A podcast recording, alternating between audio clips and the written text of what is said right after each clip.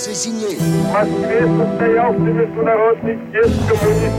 livrer ensemble de magnifiques batailles. Die Monarchie ist zusammengebrochen.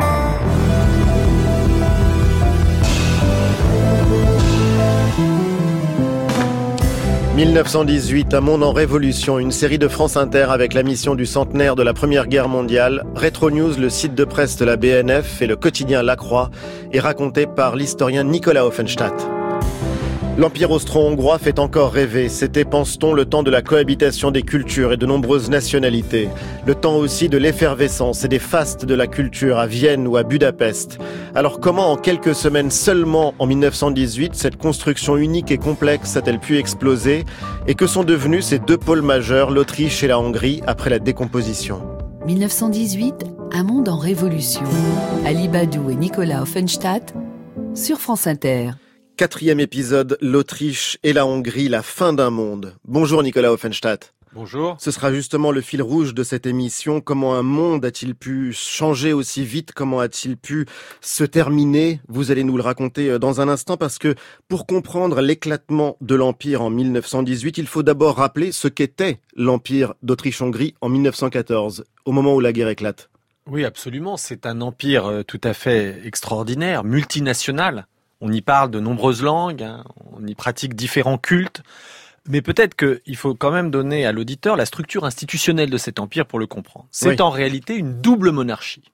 Une double monarchie, la double monarchie austro-hongroise, qui est issue d'un compromis, donc le compromis dualiste de 1867, qui met euh, sur un pied de euh, relative égalité l'Autriche et la Hongrie comme composantes principales de l'empire. En commun, le souverain, l'empereur François-Joseph, les affaires étrangères et la guerre, un certain nombre de budgets, et aussi de manière séparée un parlement hongrois spécifique avec une chambre haute et basse qui s'occupe d'un certain nombre d'affaires intérieures.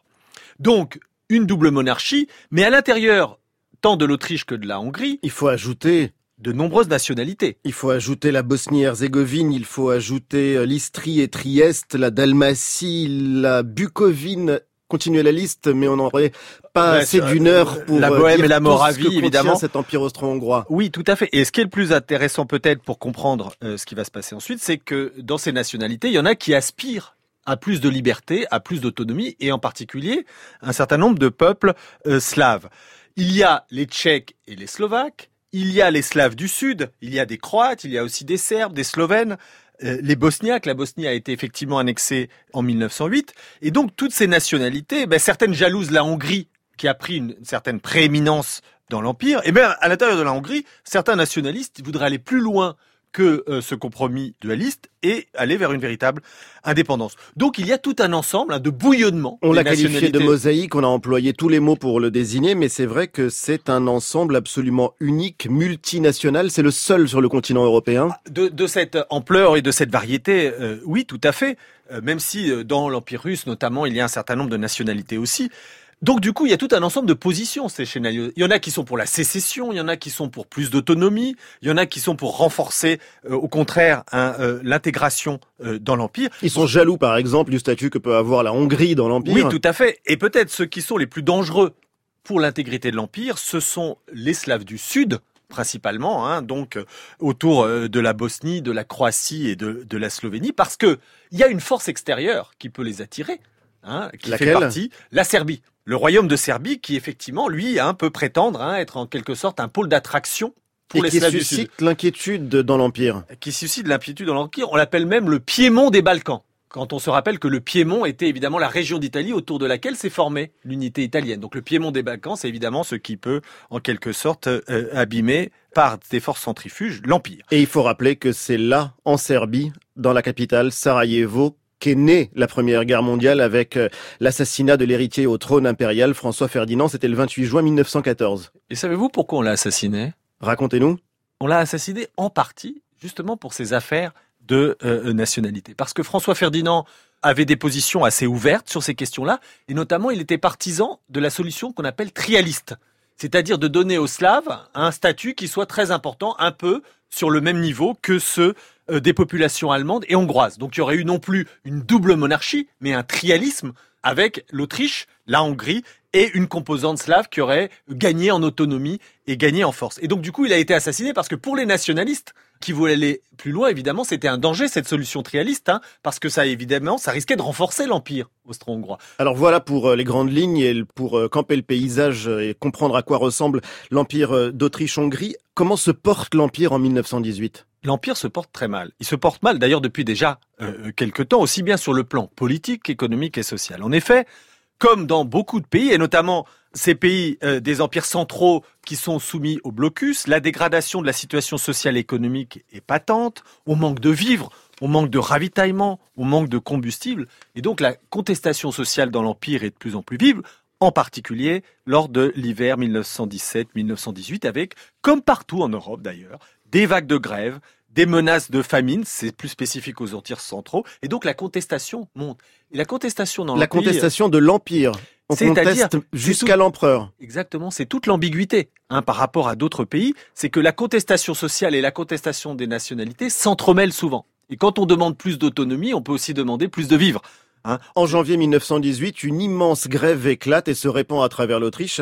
Oui, tout à fait. Elle parcourt euh, l'Empire avec notamment cette revendication d'un meilleur approvisionnement, mais qui se mêle aussi avec des demandes des nationalités pour l'autodétermination.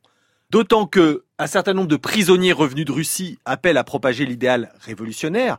Bref, progressivement, la situation devient très difficile dans l'Empire. À l'automne, l'armée est à court de vivres, les mutineries se multiplient, les désertions sont croissantes, et d'ailleurs c'est parfois des mutineries justement de troupes de ces minorités, de ces nationalités, par exemple les Slaves du Sud comme les Croates. Bref, l'Empire ne peut plus faire face. D'autant moins que, en novembre 1916, l'empereur qui avait une certaine aura, François Joseph, est mort. Il a été remplacé par Charles Ier.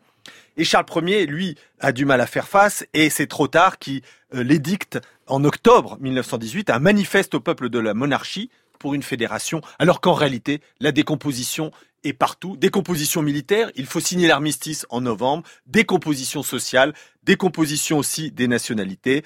Mi-novembre, Charles Ier se retire sans même avoir été destitué de ses fonctions. Ce qui est assez extraordinaire, c'est que l'empereur Charles Ier essaye de sauver l'empire avec cette proposition d'une fédération libre, mais ça ne prend pas, ça ne marche pas. Pourquoi? Parce qu'en réalité, déjà depuis des mois, les forces centrifuges sont à l'œuvre. Il y a des comités qui rassemblent les différentes nationalités qui sont en train de préparer des formes d'autonomie, d'indépendance ou de rattachement à d'autres pays. En octobre 1918, c'est la fondation de la Tchécoslovaquie qui rassemble les Tchèques et les Slovaques. En décembre, les forces tchécoslovaques occupent tous les territoires qui sont réclamés. C'est pareil pour les Croates hein, qui prennent plus d'autonomie. Les dirigeants hongrois se retirent de la double monarchie. Bref, l'Empire prend l'eau de partout. Et en octobre, c'est la révolution. Un nouveau gouvernement est formé. En Hongrie, l'autonomie est proclamée. Le 11 novembre 1918, donc le- l'empereur Charles Ier s'est retiré. Vous disiez qu'il n'avait même pas été destitué de ses fonctions. Il a été sommé de quitter le pays. Comment est-ce que ça s'est passé? Oui, il est sommé de quitter le pays, il part avec sa famille. En réalité, l'Empire d'Autriche-Hongrie n'existe plus.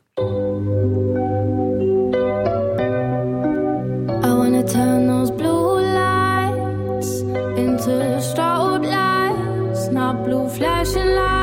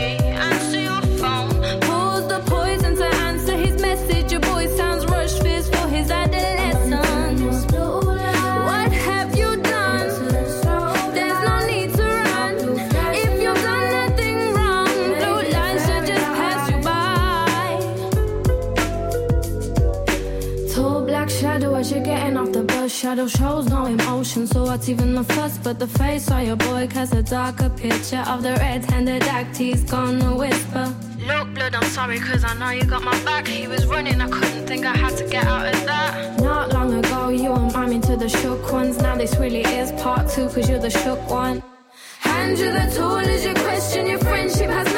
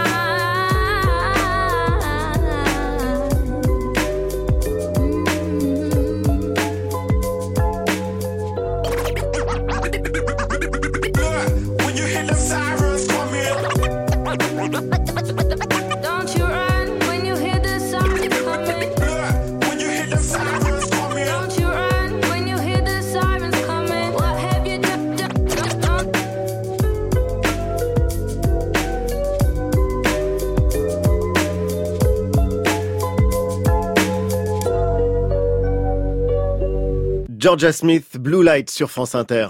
1918, un monde en révolution sur France Inter. Et un épisode avec Nicolas Offenstadt consacré donc à l'Empire d'Autriche-Hongrie qui a été sanctionné encore plus durement que l'Allemagne par les traités.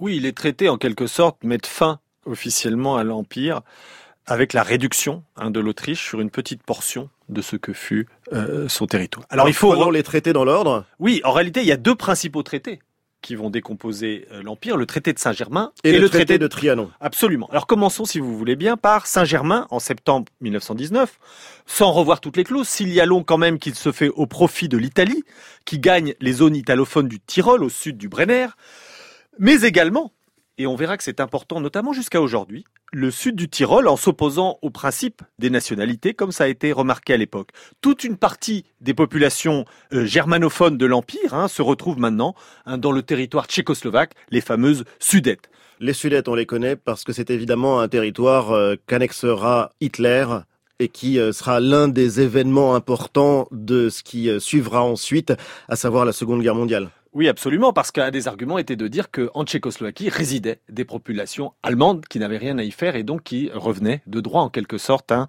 à l'Allemagne. Et on se souvient encore de cette phrase, on ne se battra pas pour les Sudètes. Absolument, c'est un territoire qui est resté évidemment problématique.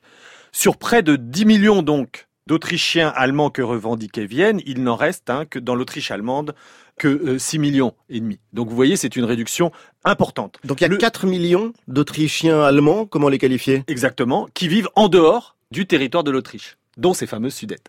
Deuxième traité, Trianon, le 4 juin euh, 1920, qui est imposé à la Hongrie, donc l'autre partie de cette double monarchie. D'ailleurs, là aussi, de nombreux Hongrois vont rester en dehors du territoire.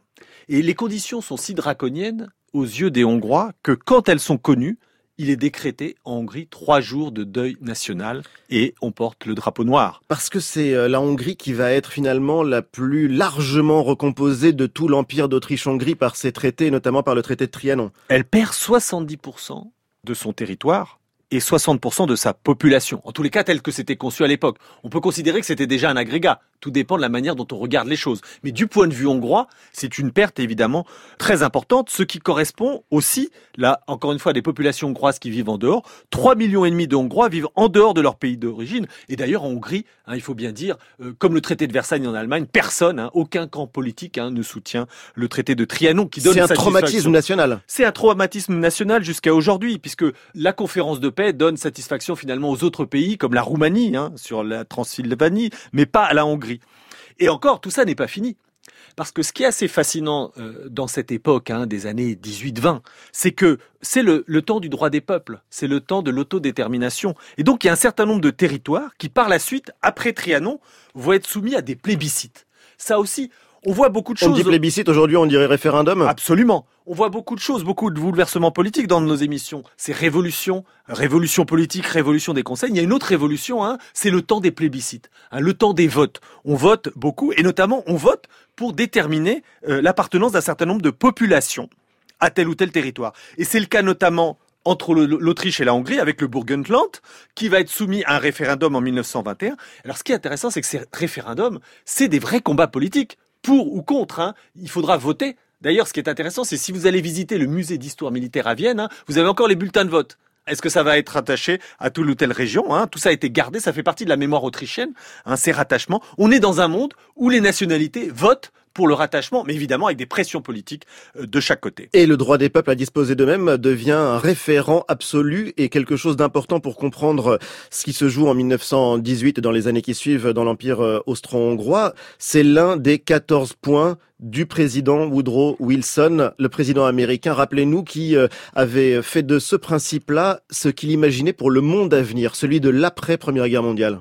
Oui, absolument. C'est fondamental. Il y a deux mondes nouveaux qui vont naître en quelque sorte dans l'esprit euh, des Européens, deux modèles qui leur sont donnés. C'est d'une part la révolution bolchevique et de l'autre le droit des peuples à disposer d'eux-mêmes et les principes wilsoniens d'un monde démocratique nouveau où les gens peuvent décider de leur destin. Alors ces 14 points, c'est un aspect, mais en réalité c'est l'ensemble de la politique de Wilson hein, qui est de vouloir ouvrir la diplomatie, moins de diplomatie secrète, plus de démocratie en général, hein, qui était une condition qui était imposée d'ailleurs aux empires pour leur révolution, et le droit des peuples à l'autodétermination.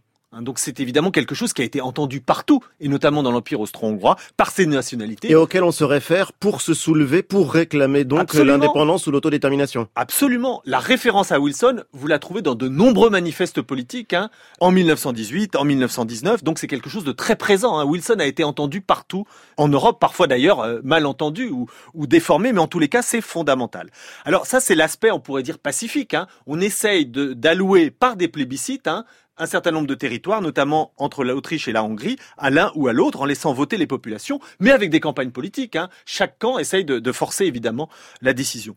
Ceci dit, euh, c'est très important, c'est aussi un monde où il y a une guerre après la guerre. Et tout ça ne se fait pas simplement pacifiquement. Une guerre après la guerre qui oppose qui contre qui? Absolument tout le monde. Il y a des guerres civiles, il y a des affrontements aux frontières à peu près partout en Europe à ce moment-là, des opérations militaires, des coups de force qui se multiplient, notamment dans les zones frontières, notamment dans les zones disputées, parce que souvent, il y a des entremêlements de nationalités, c'est-à-dire que évidemment les territoires ne sont pas homogènes, donc il y a des rapports de force. Et c'est le cas notamment entre les Hongrois et les Tchèques, c'est le cas aussi entre les Autrichiens et les Slovènes, ou les Serbes. Il y a des combats. Hein, il ne faut pas imaginer que c'est simplement des négociations. C'est encore le cas entre euh, les Roumains et les Slaves du Sud. Bref, partout, à l'intérieur de l'Empire, à ses frontières, on se bat aussi. Donc vous voyez, les traités ne sont pas qu'un règlement pacifique de la dissolution de l'Empire austro-hongrois. Et donc euh, la fin de la Première Guerre mondiale, celle qu'on a tous en tête avec 1918, en vérité, la guerre se prolonge à travers d'autres guerres, ça ne se termine pas, les conflits ne s'arrêtent pas partout et en même temps avec 1918. Loin Non. de là. D'ailleurs, certains maintenant disent que c'est pas la guerre de 14-18, mais finalement que c'est la guerre de 1912-1923. On commence aux guerres balkaniques hein, et on va jusqu'au traité de Lausanne.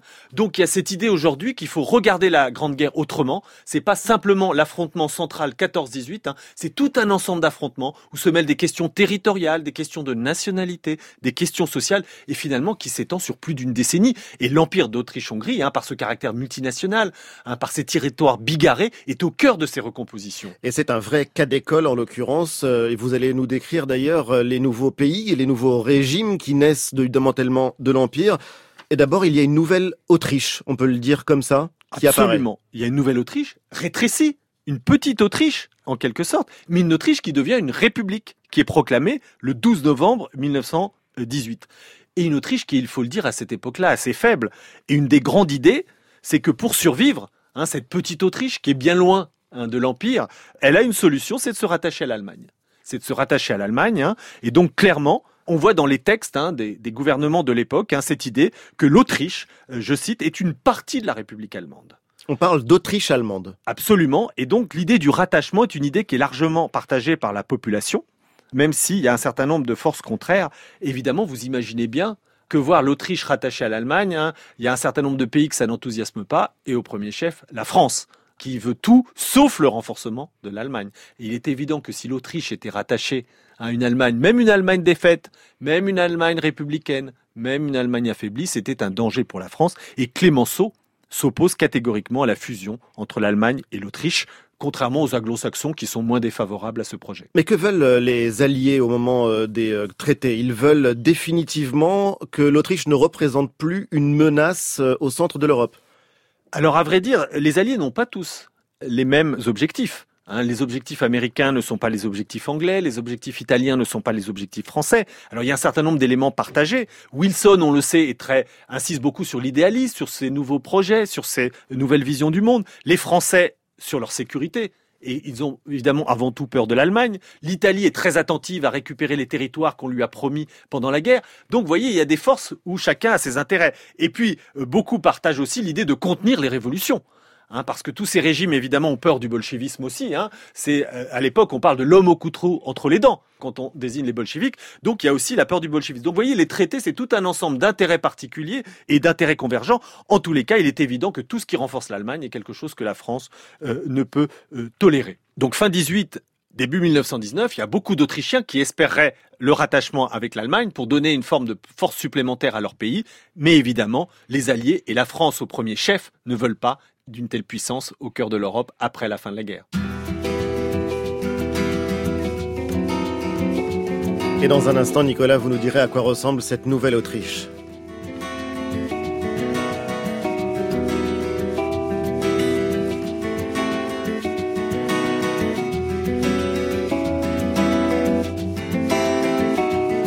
Croyez-moi, il est grand, grand le ciel, assez grand. Pour être vite noir de monde, à chacun son bouquin. Ange ou diable à la ronde, ou bien rien, ou bien rien. Du bleu des satellites, des nuits météorites. Croyez-moi, il est grand, grand le ciel, assez grand. Pour que chacun dans son coin plonge au fond du zodiaque. Il trouve un strapontin, un fauteuil, hamac. Pour regarder passer, passer les gens passer, entre sol et soleil. Il y a le ciel, il y a le ciel, et des vents qui s'emportent, des tas de lettres mortes. Entre sol et soleil, il y a le ciel, il y a le ciel, et midi à sa porte ou bien minuit, qu'importe. Croyez-moi, il est grand, grand le ciel, assez grand. Pour cueillir en son sein le bonheur, la misère. Des avions, des dessins, Apollo, des prières. Les paroles d'hirondelles et celles des aigles, celles. Croyez-moi, il est grand, grand le ciel, assez grand décider tout seul s'il sera rouge ou gris. Tant pis pour ceux qui veulent en faire mauvais la vie. Moi je crois qu'il est changeant, combien des sentiments entre sol et soleil. Il y a le ciel, il y a le ciel, et des vents qui s'emportent, des tas de lettres mortes entre sol et soleil. Y a le ciel, il y a le ciel, et midi à sa porte, ou bien minuit, qu'importe. Croyez-moi, il est grand, grand le ciel, assez grand. Pour noyer des rivières de prière, grand Seigneur, dans la couleur de l'air, il y a les premières heures. Des big bang de l'amour, lui marche sur du velours. Croyez-moi, il est grand dans le ciel assez grand.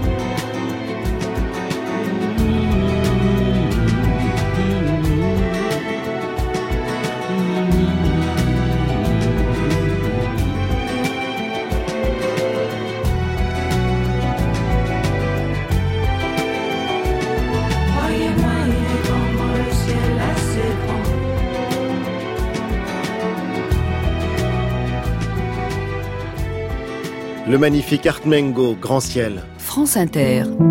Ali Badou et Nicolas Offenstadt. 1918, un monde en révolution. Et donc l'Empire a éclaté, Nicolas. À quoi ressemble cette nouvelle Autriche qui naît à ce moment-là? D'abord, c'est une Autriche dans la peine, comme beaucoup de pays à ce moment-là. Une Autriche qui est touchée évidemment, comme partout là encore, par la grippe espagnole, par une crise économique et sociale très forte. Une grippe espagnole d'ailleurs qui va emporter de grands artistes, notamment Egon Schiele. On parlait de cette Vienne multinationale artistique et sans doute aussi Klimt. Hein, donc on est dans un monde qui est évidemment très dur pour les populations. La malnutrition, les difficultés d'approvisionnement. La capitale elle-même, Vienne, est particulièrement touchée parce que c'est véritablement un nouveau monde qui naît. Imaginez tous les circuits qui étaient ceux que connaissait l'Empire sont détruits. Il y a des nouveaux pays partout, et notamment les liens avec la Tchécoslovaquie euh, euh, sont extrêmement tendus. Donc c'est vraiment une Autriche qui est au bord de la famine par certains côtés, qui ne va s'en sortir que grâce à l'aide décisive des Américains. Déjà, Absolument. On a Sans l'aide euh, américaine, absolument. ce qui s'est passé après la Deuxième Guerre mondiale, mais déjà à la fin de la Première, Oui, les Américains aident l'Autriche. Absolument. Hein. Sans ce euh, Marshall de la Première Guerre mondiale, hein, il y aurait eu euh, de grandes difficultés. Évidemment, ce n'est pas seulement par intérêt humanitaire, parce que les Alliés ont aussi intérêt à lutter contre la menace euh, communiste, qui est très présente à l'époque. C'est aussi un temps, il faut le rappeler, de l'inflation galopante, et c'est évidemment quelque chose de très important. L'inflation, telle qu'on la connaît au XXe siècle, elle est née de la Grande Guerre. Hein, cette inflation qui va bouleverser les sociétés, hein, qui va bouleverser les économies, elle est née de l'économie de guerre et évidemment, elle ravage aussi les sociétés après-guerre. Et du coup, évidemment, vous imaginez bien que dans cette situation économique très tendue, hein, les populations euh, réagissent, il y a de nombreuses grèves, il y a des émeutes, il y a des conseils de soldats. On retrouve ces fameux conseils de soldats qu'on trouve quasiment euh, dans toute l'Europe à, cette époque, à l'organisation hein, véritablement de nouveaux modèles de société, de modèles progressistes, hein, notamment à l'hiver 18-19. Donc c'est un monde bouleversé. Évidemment, les romanciers sont des bons témoins pour nous raconter finalement cette Autriche qui n'a plus grand-chose à voir avec ce qu'elle était. Et il y en a un qui a été un témoin particulier de cette décomposition de l'Empire, notamment euh, à la fin de la guerre, euh, c'est Joseph Roth, dans un euh, très joli petit roman publié en 1924 qui La s'appelle révolte. Absolument, La Révolte, dont le titre en allemand était dit Rebellion et qui va être traduit en français dès euh, les années 30. Et ce qui est assez extraordinaire, c'est que Joseph Roth réussit à décrire les bouleversements de l'Autriche-Hongrie et la fin de ce monde à partir d'une scène toute simple, une scène qui se passe dans un tramway à Vienne. Il n'y avait dans le tramway que des petits bourgeois et des femmes, intimidés par les événements de la Révolution, mais non moins décidés à mener une lutte implacable contre le présent. Ils considéraient le passé de leur pays, ce passé rayonnant de gloire, les dents serrées et les larmes aux yeux. Pour eux, le mot bolchevique ne signifiait rien d'autre que bandit. Lorsqu'ils entendaient prononcer ce mot, c'était comme si un membre de leur famille appelait au secours. Vous avez une bonne vision. On a vu beaucoup de révolutionnaires, mais on a tous ceux qui sont bouleversés par ce monde qui disparaît, ce monde des Habsbourg qu'ils avaient toujours connu et qui effectivement hein, refuse euh, le monde nouveau. Ce monde nouveau apporte aussi le vote aux femmes, comme dans un certain nombre de pays, avec les premières élections en 1919, pendant que l'empire des Habsbourg, lui, disparaît avec son empereur. Mais vous le voyez bien avec ce texte, il y a des pros et des contres. Il y a des pros et des contres. Ce qui est fascinant aussi, c'est la manière dont on parle de la révolution russe et dont on regarde ces euh, bolcheviks. Bolchevique ne voulait dire que bandit. Les mots sont extrêmement forts. Absolument, mais le monde est polarisé à ce moment-là. C'est un monde hein, de blanc et de rouge, c'est un monde de révolutionnaires et de contre-révolutionnaires, c'est un monde de socialistes et de conservateurs. Et d'ailleurs, l'Autriche va se polariser. Comme en Allemagne, la violence politique se développe en Autriche. Vous avez des milices privées. C'est aussi une des spécificités de ce monde euh, d'après 14-18. Hein, c'est qu'il y a des troupes partout. Il y a des armes partout. Il y a des gens qui utilisent ces armes pour lutter les uns contre les autres. Et des Donc, deux côtés, il y a des milices. Absolument. Il y a une milice qui est, euh, qu'on pourrait dire de la droite anti-marxiste, qui d'ailleurs noue des liens avec l'armée autrichienne, qu'on appelle la Hamwehr. Et il y a une milice plutôt de gauche, hein, la Schutzbund, qui, elle, évidemment, défend plutôt les idéaux euh, socialistes. Donc une vie politique très polarisée, avec aussi des assassinats politiques Donc de la violence. de la violence qui ira jusqu'à une véritable guerre civile en 1927, puis une Autriche de plus en plus autoritaire qui se donnera, on le sait, en 1938 aux nazis. On n'en est pas là, et en 1920, ce sont les socialistes qui gouvernent. Des socialistes qui ont aussi une tradition très forte. Vous savez, on parle même d'un austro-marxisme. Austro-marxisme, définition, monsieur le professeur. Donc en fait, un, un mar- un marxisme ou un socialiste proprement autrichien avec ses penseurs, hein, Léa Adler, Otto Bauer, des gens qui ont réfléchi hein, à tout un ensemble de réformes euh, euh, progressives et progressistes, qui d'ailleurs sont en partie mis en place. Et d'ailleurs, le fait que le socialiste gouverne euh, juste après la guerre a sans doute éviter à l'Autriche une révolution plus radicale encore, de type euh, euh, République des Conseils ou révolte bolchevique. Et cette révolution radicale, en revanche, on va la trouver juste de l'autre côté de la frontière, en Hongrie, dans cette nouvelle Hongrie qui est née aussi de l'éclatement de l'Empire. Oui, absolument. Hein. La Hongrie va connaître une République des Conseils. Là aussi, hein, ces nouveaux régimes qui sont nés à la fois du modèle de la révolution russe, des traditions du mouvement ouvrier, et puis du contexte hein, euh, de désordre des années 1918-1920. Il y a un homme qui est très important pour comprendre cette République des Conseils. C'est Bella Kun. Le communiste Bella Kun, prisonnier de guerre hongrois, hein, très important tous ces prisonniers de guerre. Hein. C'est un monde aussi où il y a beaucoup de transferts, il y a beaucoup de voyages, il y a beaucoup d'échanges. Hein. Et le fait de passer par les camps euh, russes hein, a Oui, souvent parce que Bella politisé. Lui, il a été emprisonné en Russie. Et c'est d'ailleurs là-bas qu'il a fondé le Parti communiste hongrois, en rassemblant des communistes et des sociodémocrates. Et Bella Kun fait partie de ces gens qui font peur. Hein. C'est vraiment le, le bolchevique au couteau entre les dents. On a d'ailleurs des descriptions de cet ordre-là dans la presse française. Dans le journal, le journal, euh, donc ce quotidien français du mercredi 1er octobre 1919, où l'on parle de Bella le nègre blanc. Vous allez nous expliquer pourquoi Nicolas Offenstadt, mais d'abord dans cet article qui porte ce titre, Quatre mois d'une néfaste dictature bolchéviste. Voici ce qu'on peut lire. Bella Kun rêva des lauriers de Lénine. Il fut assidu au cours de propagande des soviets où on lui révéla Karl Marx. Pour s'entraîner, il prit la parole dans main meeting et quand l'armistice fut conclu, les commissaires du peuple l'envoyèrent en Hongrie pour y déclencher la révolution. Dans ses malles, il emporta des ballots de brochures communistes, quelques millions de couronnes et un programme détaillé et précis de sa mission, car son plan d'action avait été minutieusement préparé au Kremlin il ne fut donc qu'un vulgaire agent de Lénine, lequel, à différentes reprises, lui reprocha son manque d'audace. Donc là, on a un texte qui est tout à fait passionnant parce qu'il nous montre euh, plusieurs choses. D'abord, la peur des conservateurs devant tous ces communistes, tous ces socialistes avancés hein, qui sont en train de faire la révolution dans le monde entier. Et puis l'idée, en quelque sorte, hein, que évidemment, c'est les bolcheviks qui détiennent la clé du pouvoir, où Bella Kun est transformé finalement en simple sujet euh, du pouvoir bolchevique, ce qui n'est pas vrai d'ailleurs. Hein, C'est pas vrai. C'est pas vrai. Hein. Il y avait un certain nombre d'idées qu'ils ne partageaient pas, donc c'est évidemment une caricature. On est dans un monde encore une fois qui se polarise. Mais il Donc, est on- avait quand même euh, comme idée de propager les théories communistes euh, en Hongrie. Oui, mais par exemple, sur la question de la distribution des terres, il n'a pas eu la même attitude que les bolcheviks. Donc vous voyez, c'est une caricature évidemment qui en est donnée, hein, la caricature de l'ennemi. Par contre, ce qui est vrai évidemment, c'est qu'il va instaurer à partir de mars 1919 une république des conseils, qui d'ailleurs n'est pas mal accueillie. C'est assez paradoxal par un certain nombre de bourgeois hongrois, parce qu'on pensait que grâce aux communistes, on allait peut-être récupérer un certain nombre des territoires qui avaient échappé à la Hongrie à la suite des négociations euh, diplomatiques post-guerre. Parenthèse, pourquoi est-ce qu'on dit de Bella Kun qu'il était ce nègre blanc?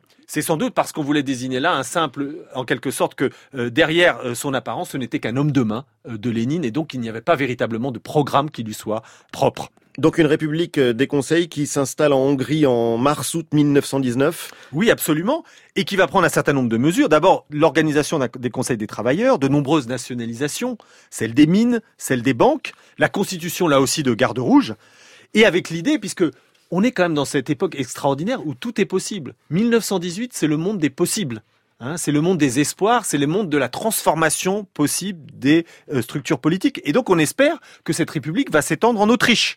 Et d'ailleurs, euh, la République des conseils hongroises va encourager des coups d'État en Autriche en avril, puis en juin 1919, Comment? En envoyant de l'argent, en envoyant du matériel de propagande. C'est un petit peu ce que décrit le journal dans le lien entre la Russie et la Hongrie. Oui, quand on évoque que Bella Kun euh, revient de Moscou avec des ballots de brochures communistes et quelques millions de couronnes et un programme détaillé et précis de sa mission, c'est ce que ça désigne. Exactement, et c'est exactement ce que va faire Bella Kun pour l'Autriche. Hein. Il va envoyer de l'argent et du matériel de propagande. Ceci dit, Bella Kun a des adversaires.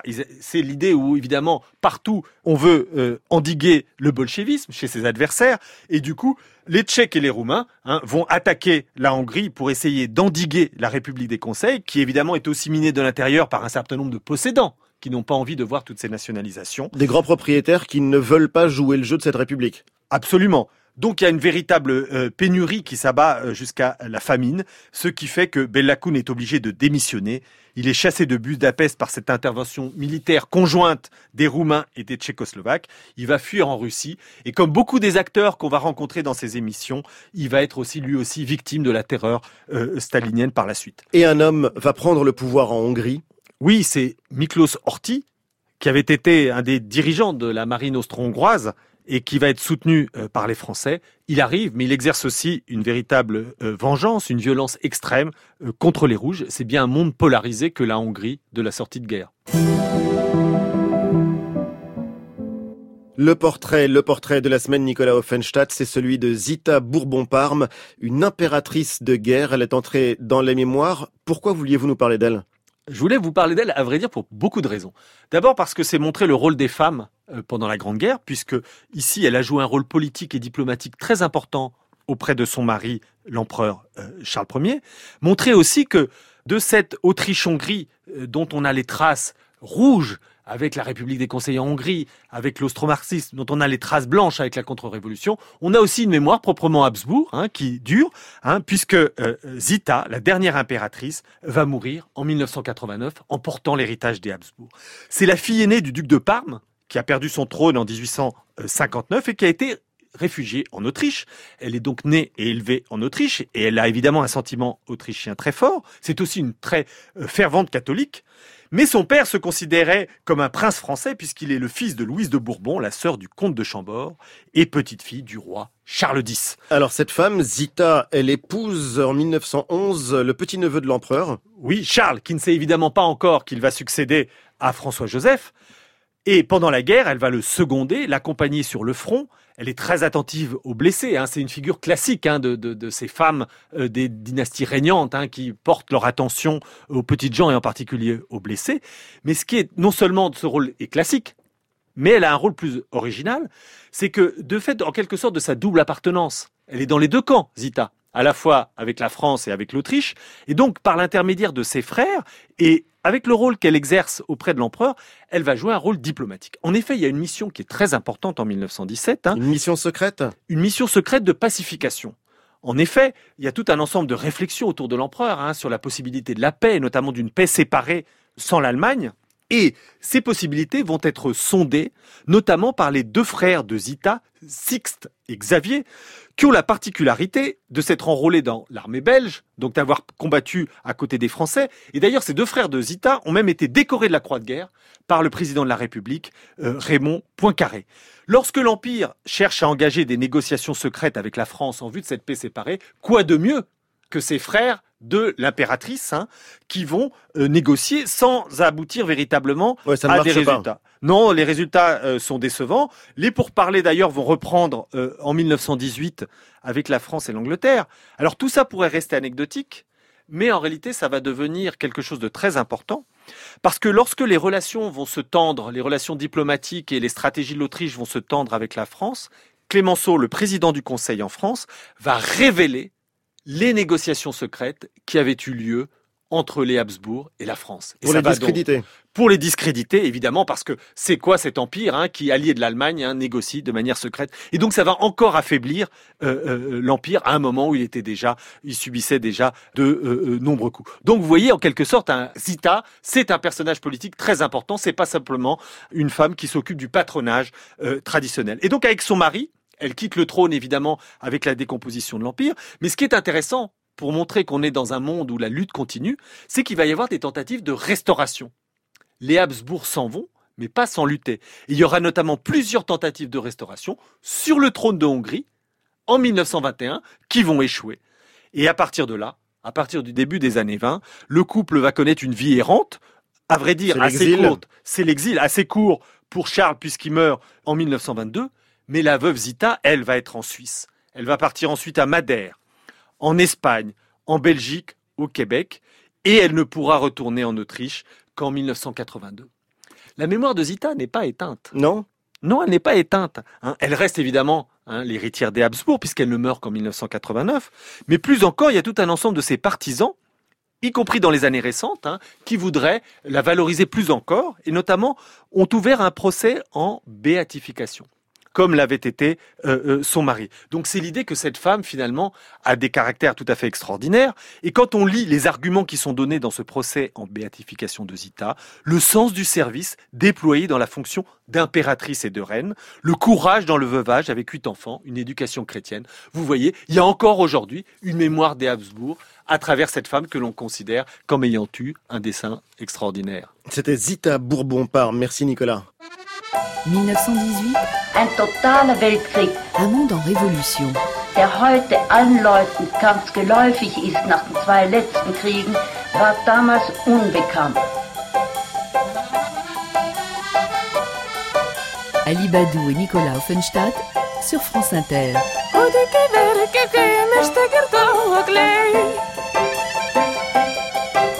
Jos sielos pavirsta liūdniausiais vaiduokliais.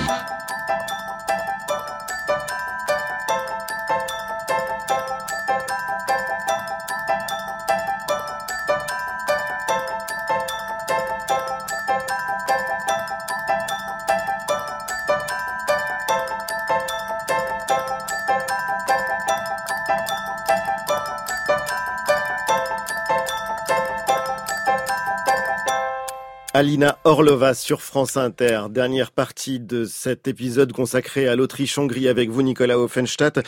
Et on va maintenant parler euh, des enjeux de mémoire de ce qui reste de 1918 dans l'Autriche et, la Hongrie de, de 2018. Commençons d'abord euh, avec la Hongrie. On parlait tout à l'heure de traumatisme national. Traumatisme en 1918. Un siècle après, qu'en est-il? Le traumatisme est toujours là. On s'interroge souvent aujourd'hui, au temps du centenaire, que reste-t-il de la Grande Guerre? Est-ce que c'est une mémoire en quelque sorte froide, refroidie, où on étudierait ça comme historien, ou dans la mémoire familiale, ou simplement comme un objet du passé?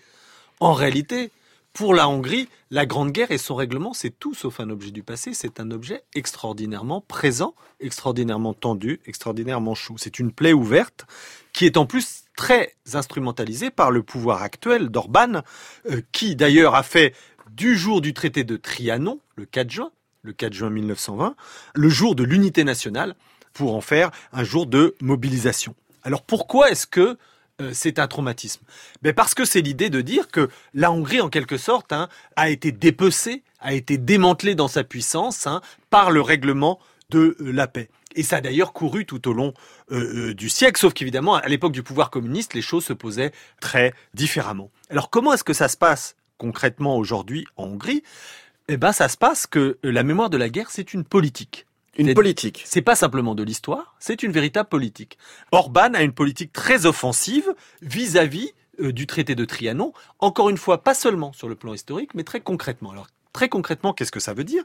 Ça veut dire qu'il a une politique vis-à-vis des minorités hongroises qui vivent en dehors de la Hongrie dans les territoires qui avaient été donnés aux voisins, hein, notamment euh, euh, la Roumanie, La Slovaquie, la Serbie, ça vous nous avez euh, raconté justement, enfin que cette Hongrie qui avait été réduite à une peau de chagrin avait donc laissé plusieurs centaines de milliers de Hongrois hors les murs. Plusieurs millions de Hongrois sont en dehors des frontières de la Hongrie. Oui, et donc du coup, ces gens-là font partie en quelque sorte des cibles politiques de Orban par deux manières qui sont très concrètes. La première a été de leur attribuer hein, systématiquement, parfois avec beaucoup de faste, hein, la nationalité hongroise. Mais vous voyez bien que c'est une, extraordinairement agressif à l'égard des pays qui sont dans lesquels vivent euh, euh, ces Hongrois. C'est évidemment hein, une intrusion d'une puissance extérieure dans leur politique de citoyenneté. Donc c'est très offensif. Hein, c'est un nationalisme très offensif qui utilise la mémoire de Trianon en quelque sorte hein, pour encourager hein, le nationalisme hongrois. Et l'autre aspect, à part cette politique hein, de, de distribution de la nationalité,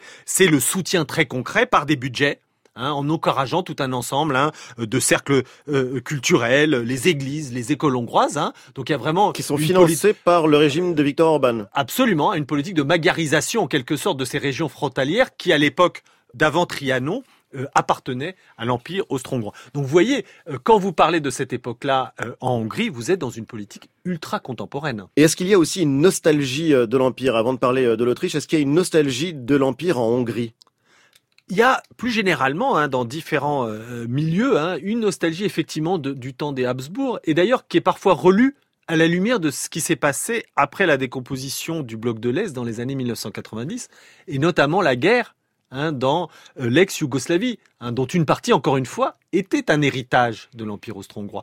On s'est dit, ben oui, euh, ces nationalités qui s'affrontent, c'était pas le cas à l'époque de l'Autriche-Hongrie. Donc il y a une forme hein, de retour en disant, ben, l'Autriche-Hongrie, c'était un temps où les nationalités, les Ruthènes, les Croates, les Italiens, les Allemands, tous ces gens-là vivaient plus ou moins en bonne entente. Il y avait en tous les cas pas de guerre.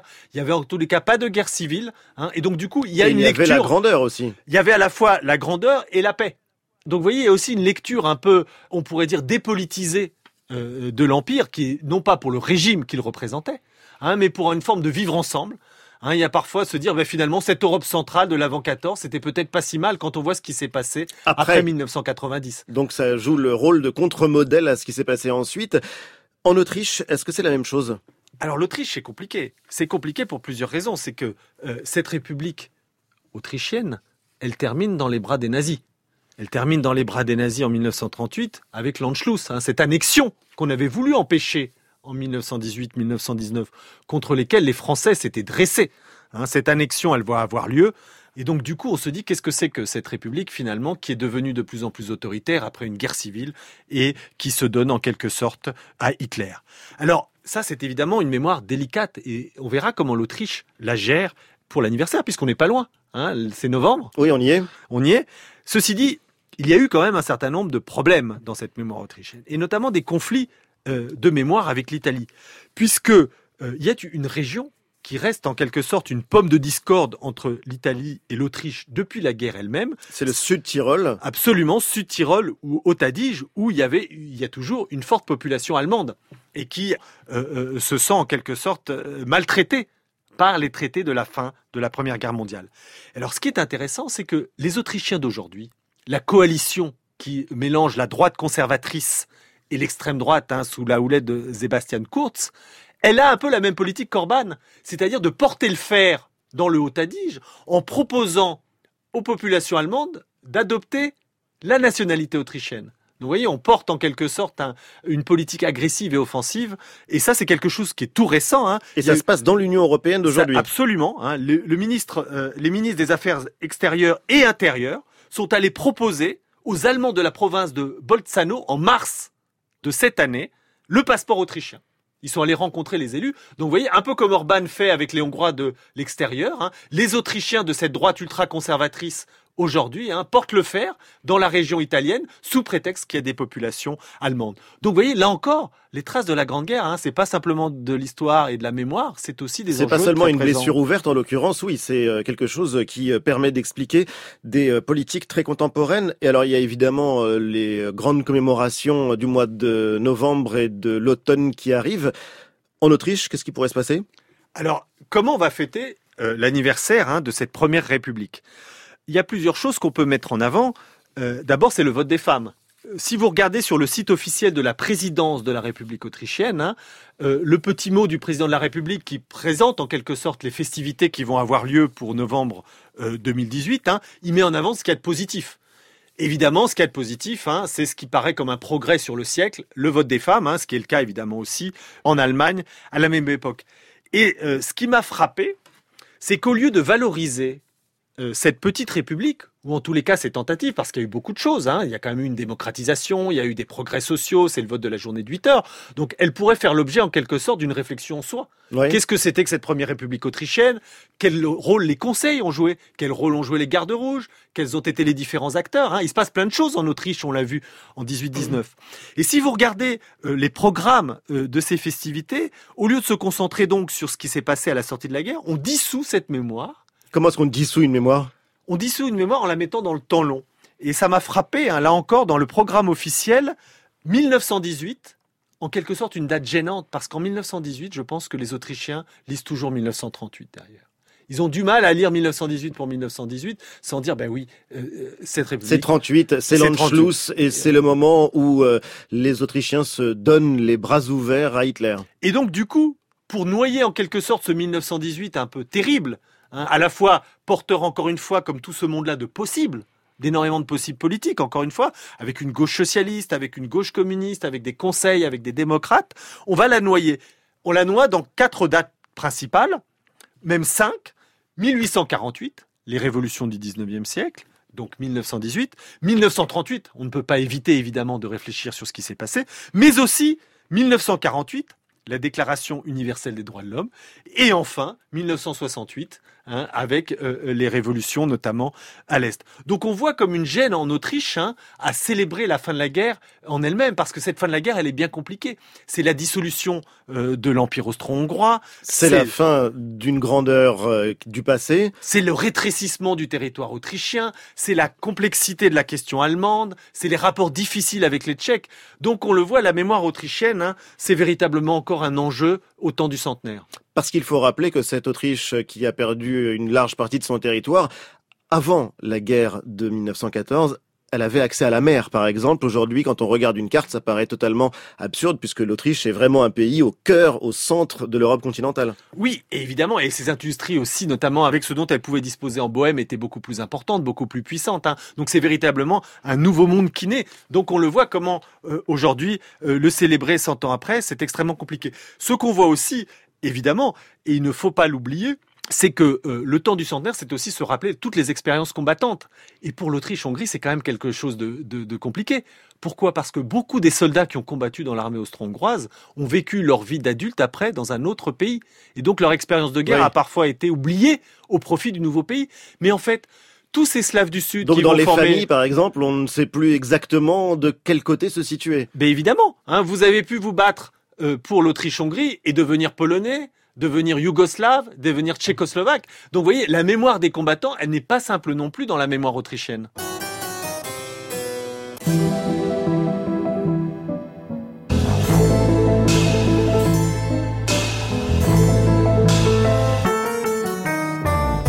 Merci Nicolas Offenstadt. Je rappelle La Grande Guerre, le livre que vous avez co-signé chez Albin Michel. Pour ceux qui voudraient aller plus loin, allez voir le site de l'émission. Vous y trouverez toutes les références et de nombreux conseils de lecture. Merci à toute l'équipe. Jimmy Bourquin, Anne-Cécile Perrin à la réalisation, Célim Guéribi à la technique, Thierry Dupin pour la programmation musicale. Tous les épisodes sont d'ores et déjà disponibles en podcast. Je vous donne rendez-vous dimanche prochain autour de la Yougoslavie. Bonne fin de week-end.